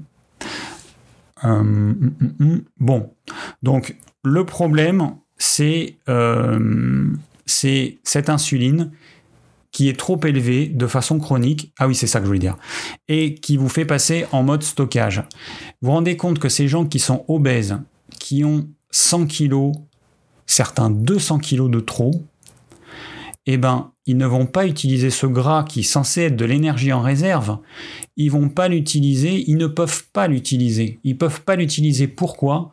Eh bien parce qu'ils ont un niveau d'insuline constamment trop élevé et que cette insuline est stock, est stock, est stock. Vous pouvez avoir un stock de gras pour une année entière. Si votre insuline est trop élevée, vous n'y avez pas accès vous n'avez pas accès au stock. Ils sont fermés à double tour. Vous ne pouvez pas accéder à ce stock d'énergie qui pourtant est absolument colossal. Voilà. Bon. Donc, euh, Laetitia, n'aie pas peur. Fais les choses bien. Lis des livres sur le régime cétogène. Informe-toi. Vois des vidéos. Rassure-toi. Euh, quand tu auras euh, acquis une certaine euh, euh, connaissance dans le domaine du régime cétogène, quand tu auras enlevé tes peurs, si tu le souhaites, teste le régime cétogène. Mais le tester en ayant peur, c'est non, c'est faut pas. Voilà. Donc prenez le temps de vous informer, c'est la meilleure solution. Alors ensuite, Samy. salut David, euh, que penses-tu du jeûne hydrique? Est-il bénéfique pour purifier les organes et remédier à une addiction liée à l'alimentation par exemple? S'il est intéressant à pratiquer, alors combien de jours proposes-tu? Bon, c'est pas trop dans la thématique, mais bon, je vais en parler un petit peu parce que euh, le jeûne est utilisé souvent dans, dans le régime cétogène. Pourquoi? Eh ben parce que quand vous êtes en régime cétogène, vous êtes en état de jeûne. Quand vous êtes en état de jeûne, vous n'apportez plus rien. Vous ne mangez plus rien. Vous buvez de l'eau et c'est tout. Ce qui se passe, c'est que le premier jour, le deuxième jour, le troisième jour, vous allez utiliser vos réserves de glycogène et vous allez épuiser vos réserves de glycogène. On le voit parce qu'on maigrit très vite. Une molécule de glycogène est associée à trois molécules d'eau. Donc au début, vous allez perdre du glycogène et beaucoup d'eau. Voilà, peu de gras, mais beaucoup d'eau, essentiellement. Et ensuite, quand vous continuez le jeûne, il n'y a plus de glycogène, il n'y a plus de sucre. Par contre, vous allez euh, utiliser comme carburant le gras. Vous allez transformer le gras en cétone. Et ces cétones vont être utilisées par vos muscles et par une partie de votre cerveau comme énergie. Vous allez euh, parallèlement transformer le glycérol et les protéines qui sont dans vos muscles glucose. C'est ce qu'on appelle la néoglucogénèse, de façon à avoir un taux de sucre constant dans votre sang. Voilà. Et ce sucre, il va être utilisé par certaines cellules qui en ont besoin, donc je vous en ai parlé tout à l'heure, certaines cellules de cerveau, les globules rouges, etc. Et voilà. Donc c'est ça qui se passe quand vous jeûnez. Et quand vous êtes en cétose, eh ben c'est la même chose. C'est la même chose. Donc quand on suit un régime cétogène et qu'on fait un jeûne, c'est infiniment plus facile que quand on suit un régime classique en glucose. D'autant plus que les conseils qui sont donnés la plupart du temps euh, par ceux qui euh, font faire des jeûnes, c'est qu'ils vous conseillent de supprimer les protéines animales, supprimer euh, le gras les jours qui précèdent le jeûne. Et donc du coup, vous allez manger essentiellement des glucides. Donc, c'est pas du tout ce qu'il faudrait faire. Et ensuite, quand vous finissez votre jeûne, Qu'est-ce qu'on vous conseille? Eh bien, certains, ils conseillent encore, même si pour moi c'est une aberration, de manger des fruits ou des féculents. Et voilà. Donc euh, non, euh, vous, êtes, vous étiez en cétose, et il faudrait apporter au contraire plutôt du gras pour que votre corps, et puis à la limite diminuer la quantité de gras pour que la transition se fasse plus, euh, plus facilement. Donc, voilà pour le jeûne, qui est intéressant. Alors, euh, bon, que penses-tu du jeûne? Bon, j'en pense plein de bonnes choses. Par contre, le jeûne, ça consiste à ne pas manger. Et le problème, quand on a des addictions, c'est quand on mange. Ça veut dire que chez certaines personnes, et je pense que c'est une minorité, ça peut être une solution. Je pense que chez la majorité des gens qui ont des problèmes avec l'alimentation, le jeûne, ça peut les détraquer encore plus. Parce que quand tu vas arrêter de jeûner, eh ben, tu vas reprendre tes travers, tu vas remanger euh, ce qui te faisait plaisir, et les problèmes, ils vont revenir. Quand tu suis un régime cétogène, tu vas te rendre compte que tes addictions, elles sont liées aux glucides que tu manges. Alors ça va être souvent des glucides associés à du gras. Mais ces glucides, ils vont générer dans ton cerveau une production de dopamine. Et c'est la même chose qui se passe quand tu prends de la coke, quand tu prends des drogues, quand tu euh, es accro au jeu ou à je ne sais quoi. C'est de la dopamine qui est envoyée dans ton cerveau, qui va stimuler le circuit de la récompense. Et donc, cette zone, eh ben, elle va avoir envie d'être de plus en plus stimulée. Et c'est pour ça que tu t'en sors pas. Et avec l'alimentation, c'est pareil. L'alimentation qui contient notamment des glucides, du sucre, du pain, des pâtes, pommes de terre, euh, de la farine, tous ces aliments qui sont hyper addictifs, si tu suis un régime cétogène, de toute façon, tu t'en débarrasses. Mais ce qui facilite les choses, c'est que tu n'as plus faim. Comprends bien que ces aliments qui contiennent des glucides, ils te donnent faim et ils t'incitent à en manger toujours plus. Alors que si tu les supprimes, il va y avoir une petite phase de transition où ça va pas être top, mais tu vas te rendre compte que très rapidement, tu vas être rassasié et tu vas avoir du plaisir avec d'autres types d'aliments qui vont pas générer ces fringales. Alors n'oubliez pas, hein, euh, vous voulez pratiquer le régime cétogène. Il y a une période d'adaptation. Je le dis, je le redis. Euh, partez pas bille en tête, euh, je suis un régime cétogène, paf, en trois jours c'est plié. Non, comptez ça en mois. Il va vous falloir une période d'adaptation plus ou moins longue suivant les personnes et plus ou moins longue si vous avez un sommeil perturbé, si vous êtes stressé au quotidien et si vous n'avez aucune activité physique. Et j'ai même pas parlé du rythme circadien. Hein, puisque on est euh, complètement déconnecté de notre rythme biologique, qui est euh, je me lève avec le jour, je me couche quand le soleil se couche. On a les lumières artificielles qui nous font veiller tard, et puis et, puis les lumières artificielles qui vont stimuler notre horloge interne en nous faisant croire que c'est encore la journée alors que c'est la nuit. Et donc on va être complètement décalé. Bon, je vais pas rentrer dans le détail, mais ça aussi c'est un problème euh, et qui peut gêner le régime cétogène. Alors que pensez-vous du régime pauvre? Alors donc ça, Sabrina, euh, je suppose c'est toi qui as posé la question tout à l'heure, donc j'ai répondu. Je continue. Alors Marie, après un jeûne hydrique de 8 jours, j'ai repris l'alimentation cétogène en jeûne intermittent. Malheureusement, je perds pratiquement pas de poids, sachant que je n'ai plus de vésicule biliaire. Durant ce jeûne, je suis enfin sorti de l'addiction au sucre, voilà trois mois maintenant. Cependant, malgré mon obésité, je perds très peu de poids. En trois mois, j'ai peut-être perdu 4 kilos, sachant que j'en ai au moins 30 de trop. Alors premièrement, Marie, tu es une femme, et désolé, euh, c'est beaucoup plus facile pour les hommes que pour les femmes. Il y a une inégalité euh, à ce niveau-là avec le régime cétogène. C'est beaucoup plus difficile pour les femmes de perdre du poids. Bon, premier point. Deuxième point, alors je ne sais pas si c'est vrai, je vais vous dire ce que j'ai entendu, donc euh, Super Keto, donc Johan de, la chaîne Super Keto, elle en parle, je ne sais pas si c'est vrai, euh, ou peut-être qu'il y a du vrai, enfin bon.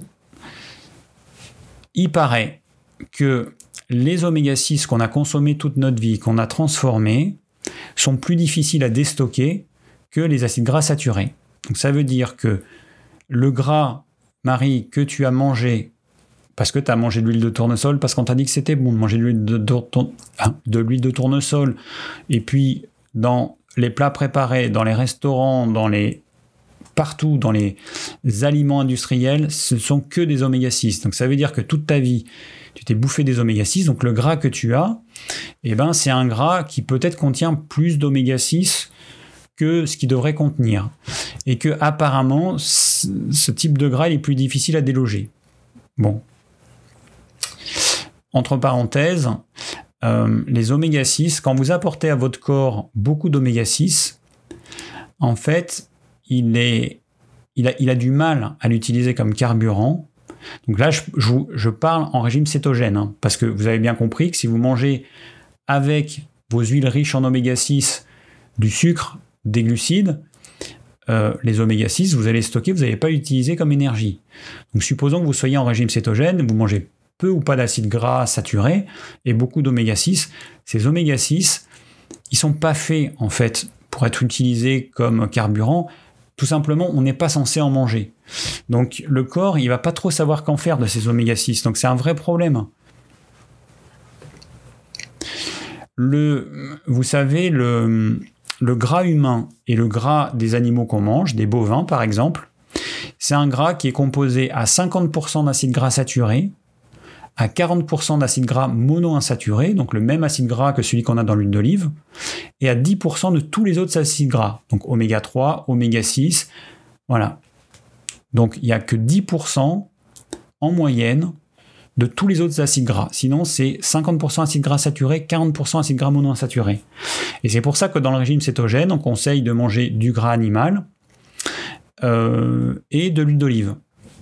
Alors dans le gras animal, j'ai testé euh, ce que conseille euh, la chaîne Sequoia Santé. J'ai demandé à mon boucher le gras qui entoure les reins le gras de rognon qui est jeté. Hein. Il faut savoir, moi j'ai demandé à mon boucher, il y a plein de gras qui est jeté. Le gras de porc, avant, euh, ce gras il était utilisé pour faire des savons. Alors ça a donné une mauvaise image. Résultat, on va déforester euh, la Malaisie ou je sais plus quel pays pour faire de l'huile de palme pour faire nos savons. Alors qu'à côté de ça, en France, on a du gras animal qui est jeté et qui pourrait être utilisé pour faire des savons. Bref. Euh, donc ce gras, en fait, il est jeté. Mon boucher, il m'a dit, moi, je le jette. Donc je vous le donne. Donc euh, ça coûte 0 euros. Donc il y a quand même... Euh, alors l'huile d'olive, ça a un certain coût. suivant les prix, c'est, je sais pas, moi, 15, 20 euros le litre. le beurre, le beurre bio que j'achète, c'est, je sais plus, c'est, c'est hyper cher, 20 ou 25 euros le kilo. C'est hyper cher. Mais vous avez du gras qui ne coûte rien. Le gras des rognons, il est balancé. Le gras de porc, il est balancé. Donc demandez à votre boucher. Moi, je vais que chez... Euh, hein, J'habite dans une petite ville de province. Euh, je vais demander à, mon boucher qui me regarde comme ça. je dis, qu'est-ce que vous voulez faire avec ce gras de rognon? On le jette. En plus, il m'a dit, j'ai demandé à plusieurs bouchers. Il y en a un, il m'a dit, mais vous savez, euh, vous avez probablement pas aimé parce que ça a un goût, c'est fort. Bah, ça, a un goût, oui, ça un goût de gras animal, mais c'est pas gênant. Donc, euh, pour savoir comment faire, vous allez voir sur la chaîne Sequoia Santé, il a fait une vidéo. Vous coupez ce gras en morceaux, le filtrez, machin, vous mettez dans des bocaux et après vous utilisez ça comme de la graisse de canard. Ok, donc, euh, Marie, oui, alors, euh, bon, il faut être patiente. Alors déjà, quand vous voulez perdre du poids et que vous faites le régime cétogène pour perdre du poids, là déjà il y a un problème. Faites le régime cétogène en vous disant que ça va vous libérer du sucre et de l'addiction aux glucides. Vous n'allez plus avoir faim.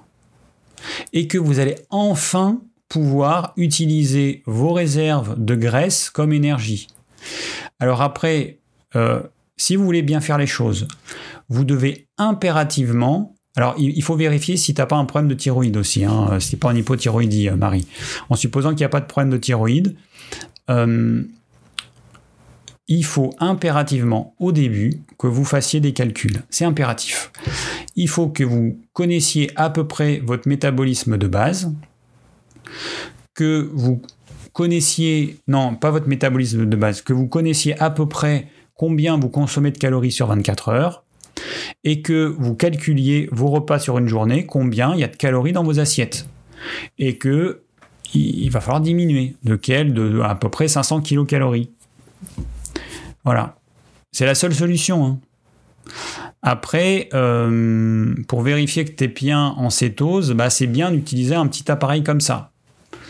Voilà, ça évite de marcher à l'aveugle. Après, quand on est habitué, on s'en rend compte quand on est en cétose et quand on sort de cétose. Mais en gros, Marie, il faut euh, de la persévérance, de la patience, bien faire les choses. et au début, il faut mesurer. Tu peux pas y aller comme ça parce que tu sais pas en fait. Le gras, en fait, ça prend peu de volume et c'est hyper calorique. Et on peut en manger trop sans s'en rendre compte. Voilà. Ah ben voilà, donc Marie, excuse-moi, tu me réponds. Mais en même temps, euh, je suis tellement euh, dans mon truc que je regarde pas forcément euh, le chat. Il faudrait que j'ai un petit assistant à côté de moi qui me dise Hé, il y a Marie qui est en train de te répondre. Alors Alex, je fais le régime cétogène et comme j'ai du mal à digérer les graisses, car mon estomac n'est pas assez acide, je prends du HCl bétaïne. Alors, c'est pas au niveau de l'estomac que ça va poser problème. Parce que, euh, entre parenthèses, quand tu manges des graisses, au niveau de l'estomac, euh, ce qui va se passer, c'est que tu vas avoir les graisses qui vont surnager euh, sur la partie supérieure. Alors, au bout de quelques heures, hein, ça va surnager euh, sur, la partie supérieure de ton estomac, et c'est ce qui va sortir en dernier de ton estomac. Donc voilà, mais c'est pas, euh, il se passe pas grand chose dans l'estomac. Il y a une lipase, je sais pas trop ce qu'est fait cette lipase. Il y en a tellement peu que bon. alors peut-être que quand on suit un régime cétogène, on va produire plus de lipase et qu'il va se passer effectivement quelque chose au niveau de l'estomac. Mais en tout cas, pour les personnes qui commencent le régime cétogène, qui font pas ça depuis des années, cette lipase, elle fait pas grand chose. Ce qui va se passer, c'est après. C'est quand ça sort de l'estomac, ça arrive dans le duodénum. Là, tu as la vésicule biliaire qui va jouer son rôle. Et puis ensuite, tu as la lipase pancréatique. Alors, du sel régulièrement. Donc, j'essaie aussi de prendre du sel régulièrement dans la journée. Alors là, donc, tu, veux prendre du sel régulièrement dans la journée. Je sais pas pourquoi tu en prends régulièrement dans la journée. Je vois pas trop l'intérêt. Euh, effectivement, une personne qui a une insuffisance de, production d'acide chlorhydrique, premier truc, manger plus salé. Indispensable. En plus, tu as un tempérament mince. Donc les tempéraments minces, euh, généralement, ça leur fait du bien de manger plus salé que la moyenne. Donc, euh, ouais, il faut pas hésiter à manger plus salé. Mais mange plus salé durant tes repas. Ça n'a pas trop de sens de manger du sel comme ça euh, durant la journée. Alors moi ce que je fais le matin, pour vous donner un exemple, c'est que je mets un peu de sel dans l'eau que je bois le matin. Donc je mets un peu de sel, l'eau elle me paraît un peu salée. Alors vous prenez soit du sel de mer euh, brut, soit du sel de l'Himalaya. Alors moi, pour le matin, je prends plutôt du sel de mer. Et le sel de l'Himalaya, je l'utilise dans ma salière. Pourquoi? Eh Parce que le sel de l'Himalaya, lui, il va pas attirer l'eau comme le sel de mer. Quand vous mettez du sel de mer dans une salière, au bout de quelques jours, vous avez une espèce de bouillasse de sel parce que ce sel de mer, il va attirer l'eau et du coup, votre salière, il n'y a rien qui sort. Donc le sel de l'Himalaya, je l'utilise pour ma salière, pour saler euh, comme ça sur les plats. Euh, et, du coup, quand je cuisine, je vais utiliser plutôt le sel de mer et l'eau du matin, le sel de mer, ce qui me permet de manger ces deux types de sel. Euh, voilà, donc l'eau du matin, un peu de sel, ensuite je bois un peu d'eau sans sel, parce que je me dis que peut-être que ce sel sur les dents, c'est pas top. Donc comme je sais pas, je bois de l'eau euh, pas salée juste après, un petit peu, 3-4 euh, gorgées. Je fais voilà. Est-ce que euh, ma digestion va s'améliorer un jour sans HCl bétaïne? Oui, bah je le souhaite, mais après, il faudrait connaître la cause. Si tu manges plus de protéines animales, alors ce qu'il faut savoir, c'est que manger trop de glucides, trop de légumes, trop de céréales, trop légumineuses, euh, bah, on n'est pas fait pour en fait. Euh, l'estomac, il va produire de l'acide chlorhydrique en présence de protéines parce que il sert à ça l'estomac. L'estomac, qu'est-ce qu'il y a dans l'estomac en quantité majoritaire? C'est une pepsine qui sert à digérer les protéines.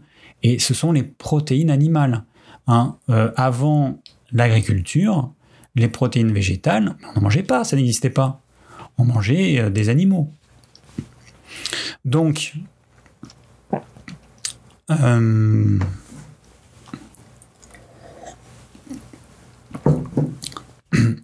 donc, si tu manges plus de protéines animales, que tu diminues, que tu fais au moins un régime low carb, c'est-à-dire que tu diminues drastiquement les féculents farineux, peu de fruits ou pas de fruits, les légumes en quantité modérée, et tu vas voir que ta production d'acide chlorhydrique, va augmenter. Le problème, c'est qu'avoir une alimentation qui contient trop de certains végétaux, ça va tamponner cet acide chlorhydrique, et on n'est pas fait pour. Donc euh, ça va se faire, mais il faut que tu aies une, alimentation qui dise à ton corps, euh, bah, produit de l'acide chlorhydrique, parce que là, il y a euh, de quoi digérer, il y a des protéines animales. Alors Gabi, je pratique la diète cétogène. Je ne me suis jamais posé la question de savoir si j'étais céto-adapté. Mais comme tu viens d'évoquer l'acide urique, c'est en deux mots, l'acide urique, je me demandais si dans une prise de sang c'était visible.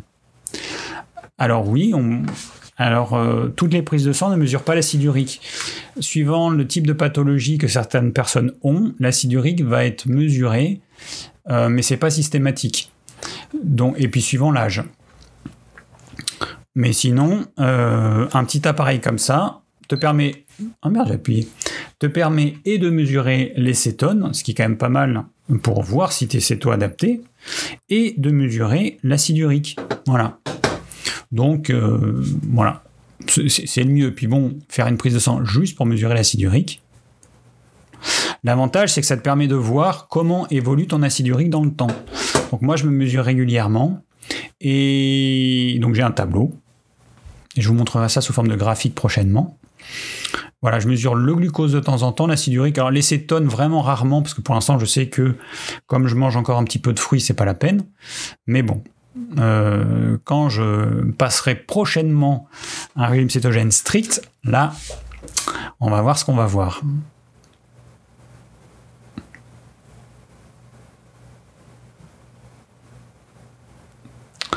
Alors, euh, j'en suis où? J'en suis à Inès.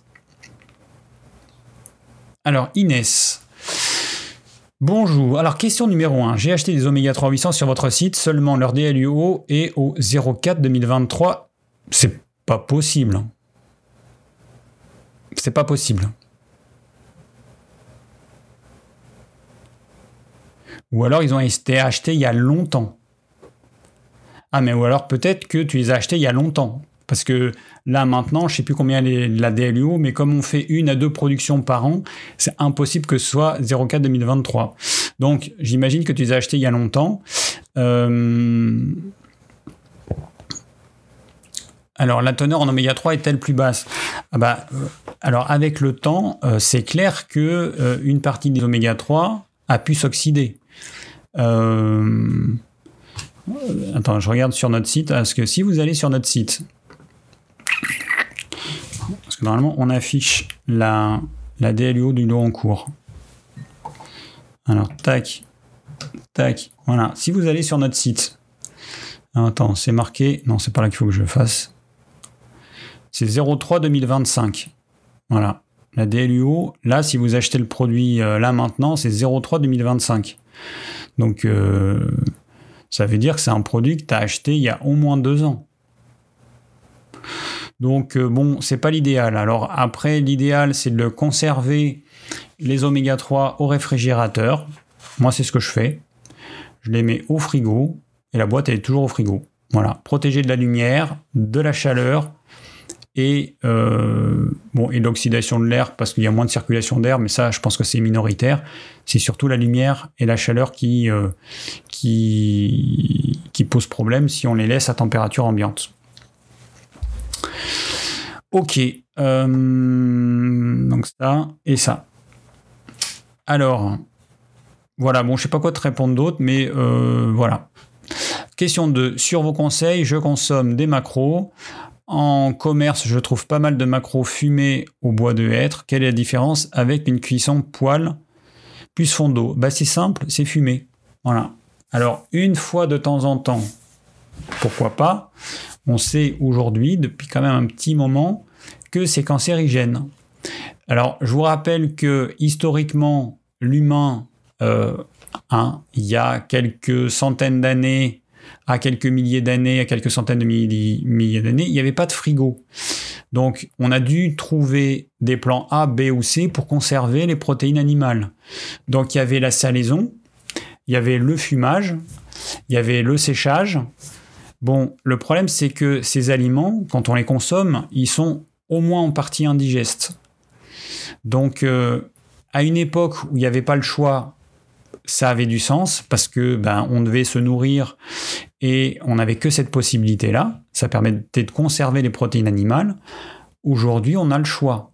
Donc, utiliser des méthodes euh, qui vont euh, ajouter des composés cancérigènes, euh, c'est quand même pas top. Hein. Donc, la cuisson avec un fond d'eau dans une casserole, elle est énorminesse. Hein. Il n'y a pas de commune mesure. Hein. Voilà. Donc, euh, à éviter euh, au quotidien. Tu fais ça de temps en temps pour te faire plaisir. Tu sais que c'est pas top, mais bon, euh, voilà. Mais bon, voilà, il faut pas manger ça. C'est comme les gens qui mangent du, saumon fumé. je connais des personnes, ils, ont tout le temps du saumon fumé dans leur frigo, ils en mangent tout le temps, mais non, c'est pas possible ça. À un moment donné, il faut, il faut arrêter les bêtises, les amis. Bon. Alors, j'ai pas vu euh, toutes les discussions. Je vois que Vanny des euh, discute avec euh, d'autres personnes.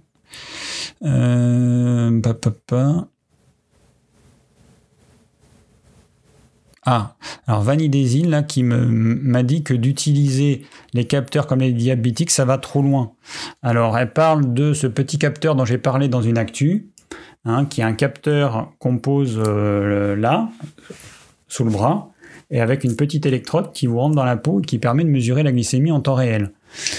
Alors, euh, bon, je. Effectivement, la, problématique de ces capteurs, c'est qu'à la base, c'est réservé aux diabétiques. Et que quand euh, Jessie Inchauspé a écrit son livre et qu'elle a conseillé d'utiliser ce capteur, il y a beaucoup de gens qui ont utilisé ce capteur et je crois qu'il y a eu des pénuries de capteurs pour les diabétiques. Donc effectivement, c'est un vrai problème. Après, euh, dites-vous que les industriels qui fabriquent ces capteurs, ils s'adaptent. Ça veut dire que s'ils voient qu'il y a une demande plus importante euh, pour ces capteurs, ils vont en produire plus. Et que ce qui euh, a été en rupture temporairement, ça l'est plus aujourd'hui. Ce capteur, je maintiens que je conseille aux gens de l'utiliser parce que ça vous permet de voir, de prendre conscience à quel point ce que vous mangez va agir sur votre glycémie. Quand vous allez voir que quand vous mangez des fruits, que un quart d'heure après, vous avez un pic absolument monumental, là vous dites, ah ouais, même les fruits, même des fruits entiers, euh, je ne vous parle pas de jus de fruits, même des fruits entiers, ça va avoir un impact colossal sur ma glycémie.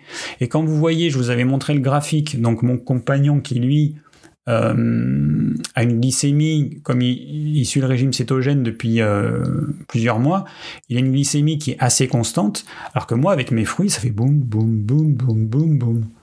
Donc, euh, je conseille quand même de l'utiliser parce que il n'y a pas de meilleure chose que de faire soi-même l'expérience de cette glycémie qui va dans tous les sens. Alors, l'acétose donne mauvaise haleine.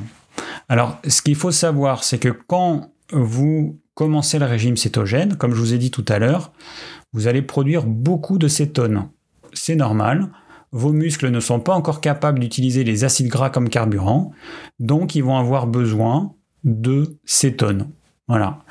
Et à mesure que vous allez avancer et quand vous allez être céto-adapté, eh ben vous allez produire peu de cétone puisque vous allez pouvoir utiliser les acides gras comme carburant. Et votre haleine, elle va s'en trouver quand même euh, euh, bien améliorée. Mais encore une fois, hein, il faut être vraiment céto-adapté, c'est-à-dire que votre corps il soit vraiment capable d'utiliser les acides gras. Parce que dans le régime cétogène, il peut y avoir des pièges. Alors, Non, ah oui, euh, alors Gabi, oui, tu parlais. Euh, bon, effectivement, voilà, j'ai répondu hein, euh, à la discussion entre Gabi et, et Vanny Desil. Alors, le régime cétogène, donc mode, hein, qui me dit moi je suis en insuffisance rénale, donc l'on me dit pas de protéines et légumineuses, alors je peux manger quoi? Des féculents, ce n'est pas trop top. Alors attention, le régime cétogène, il n'est pas adapté à tout le monde. Il y a un livre que j'ai pas encore lu que je vais lire de Magali et qui a un nom en ski à la fin, euh, qui a écrit un livre sur le régime cétogène et le cancer et qui a sorti un livre là, euh, qui vient de sortir un livre, un autre livre. Euh, donc, donc c'est un, un médecin qui a étudié donc le régime cétogène avec le cancer et donc ce dernier livre là, il a l'air super intéressant. Euh, et donc, il y a quand même des mises en garde. Si vous avez une ablation partielle du pancréas euh, ou des problèmes pancréatiques importants, pas de régime cétogène. Euh, problèmes rénaux, pas de régime cétogène. donc il y a certains cas où le régime cétogène, il n'est pas du tout adapté. Hein. Donc il y a une différence entre une personne qui n'a pas de problème majeur, et puis euh, bah, des personnes comme toi, Maude, qui a une insuffisance rénale. Euh, attention, là, euh, moi, j'ai pas l'expérience, donc il faudrait. Je sais pas si elle en parle dans son livre. alors attendez, est-ce que je vais retrouver le nom? Magali régime cétogène. Alors attends, est-ce que je vais retrouver son nom? Livre. Euh, bon, de toute façon, je vous le dirai dans l'actu. Ah voilà, Magali, Magali Walko, Walkowitz. Je vais vous le mettre dans le chat, le nom de cette, euh, euh, personne. Ah non, elle n'est pas médecin, diététicienne nutritionniste. Combattre le cancer avec le régime cétogène. Donc ça, c'est son livre c'est un livre qui a été écrit en, enfin qui est paru en 2019. Et donc il y en a un autre là qui vient de sortir. Euh, alors attends, parce que là je suis sur le site. Ah, voilà. Est-ce qu'il est déjà sorti? Parce que j'ai vu la, j'ai vu la pub. Euh, c'était quoi? Bon bref, ou c'est peut-être celui 150 euh, recettes de cuisine cétogène, cancer, diabète, surpoids, épilepsie, Alzheimer. C'est peut-être celui-là qui vient de sortir. Vous regarderez. Hein. Euh, non, c'est pas celui-là, 2015. Ah, 2023, voilà. Petit déj, j'ai goûté pauvre en sucre. Ah bah je pense que ça fera plaisir à certains. Euh, parution 2018. Euh, donc elle, en fait, bah, je pense que c'est intéressant son livre et justement dans les cas un peu particuliers, ça peut être pas mal.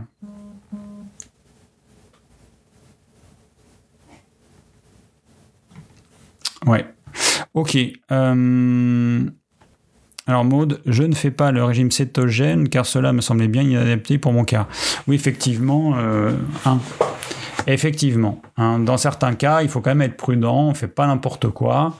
Euh, c'est pas parce que ça convient au copain ou à la copine euh, d'à côté que ça va nous convenir. Non. Euh, et puis surtout, là, on est quand même dans un régime qu'on pourrait dire restrictif, un régime particulier, qui reste quand même a priori le régime de l'humain pendant quelques millions d'années. Hein, euh, on se doute bien que quand on va dans un supermarché, a priori, l'humain d'il y a 100 000 ans, il mangeait plus euh, tout ce qu'il y a au rayon boucherie que ce qu'il y a au rayon gâteau, céréales de petit déjeuner, jus de fruits, alcool, biscuits apéro, patates tartinées et j'en passe. Donc euh, voilà. Bon, et eh ben, on arrive à la fin, les amis. bon, je me suis pas trop mal débrouillé. Je me rends compte que euh, quand je faisais euh, des lives régulièrement, toutes les semaines et après toutes les deux semaines, il y avait quand même euh, une habitude. J'ai un peu perdu un peu l'habitude. C'est vrai que faire des vidéos où on se filme et après on peut faire des petits montages, c'est quand même plus, plus facile, hein, plus rassurant. Mais bon, voilà, bon, ça s'est bien passé. Euh, je ferai euh, probablement des lives de temps en temps, maintenant que j'ai une super connexion internet et que euh, on peut faire des lives avec un temps de latence que de 5 secondes. Bah, c'est beaucoup plus sympa. Il y a quand même une interaction plus importante. Et puis, et puis voilà, c'est un truc qui me plaît, les lives. Hein. Je trouve ça sympa en fait. C'est vrai que ça m'a, ça m'a un petit peu manqué. Parce que le dernier live, je sais plus quand est-ce qu'il était. Ça devait être en. C'était en quoi? En mai euh, Le 10 mai. Le dernier live, c'était le 10 mai. Ah ouais Juin, juillet, août, septembre. ça fait 4 mois et demi. 4 mois et demi. Bon, effectivement, ça fait beaucoup. Voilà, je verrai en fonction de euh, des demandes, en fonction de, bah, de ce que j'ai envie de faire. Euh, voilà, je vais voir. Bon, effectivement, Benjamin il répond parfaitement pour l'histoire du capteur. Euh, Alors, je vais arrêter de répondre aux questions, hein, même s'il y a encore des questions dans le chat, parce que euh, il est 20h43 et, et j'ai pas encore mangé mon repas du soir. Après, vais, ça va être un peu tard. Donc, en tout cas, merci, euh, merci beaucoup de m'avoir suivi. Je vous rappelle que quand je fais un live, je mets à disposition un document à remplir, que je demande à quelqu'un qui regarde le live en replay de le remplir. évidemment, j'ai oublié de le dire en début de live, c'est pas très malin de ma part. C'est même vraiment pas malin, parce que j'aurais dû le dire au, début. Mais euh, ça permet de faire le plan du live et donc de euh, voir de quoi j'ai parlé. Bon, j'espère qu'il y aura quelqu'un qui va se dévouer pour faire le plan de ce live, parce que c'est quand même plus sympa qu'il y ait un plan plutôt que rien du tout. Comme ça, on voit directement de quoi j'ai parlé. Euh, et puis, bah, écoute, écoutez, on se retrouve très vite. Hein. Euh, a priori, la semaine prochaine, je vais vous faire une petite actu. Là, j'ai pas fait cette semaine parce que je faisais le live. Et puis, voilà, la semaine prochaine, il y aura une actu. Et puis, on va continuer comme ça, au rythme des actus. Puis, quand je vais être euh, bien motivé bien prêt, eh ben, je vais faire des vidéos thématiques comme je faisais avant, il y a très longtemps. Et puis, des lives de temps en temps. Voilà. Bon, eh ben, je vous souhaite à tous et à toutes une très bonne soirée. Merci pour votre présence et euh, je vous dis à très vite. Ciao, ciao.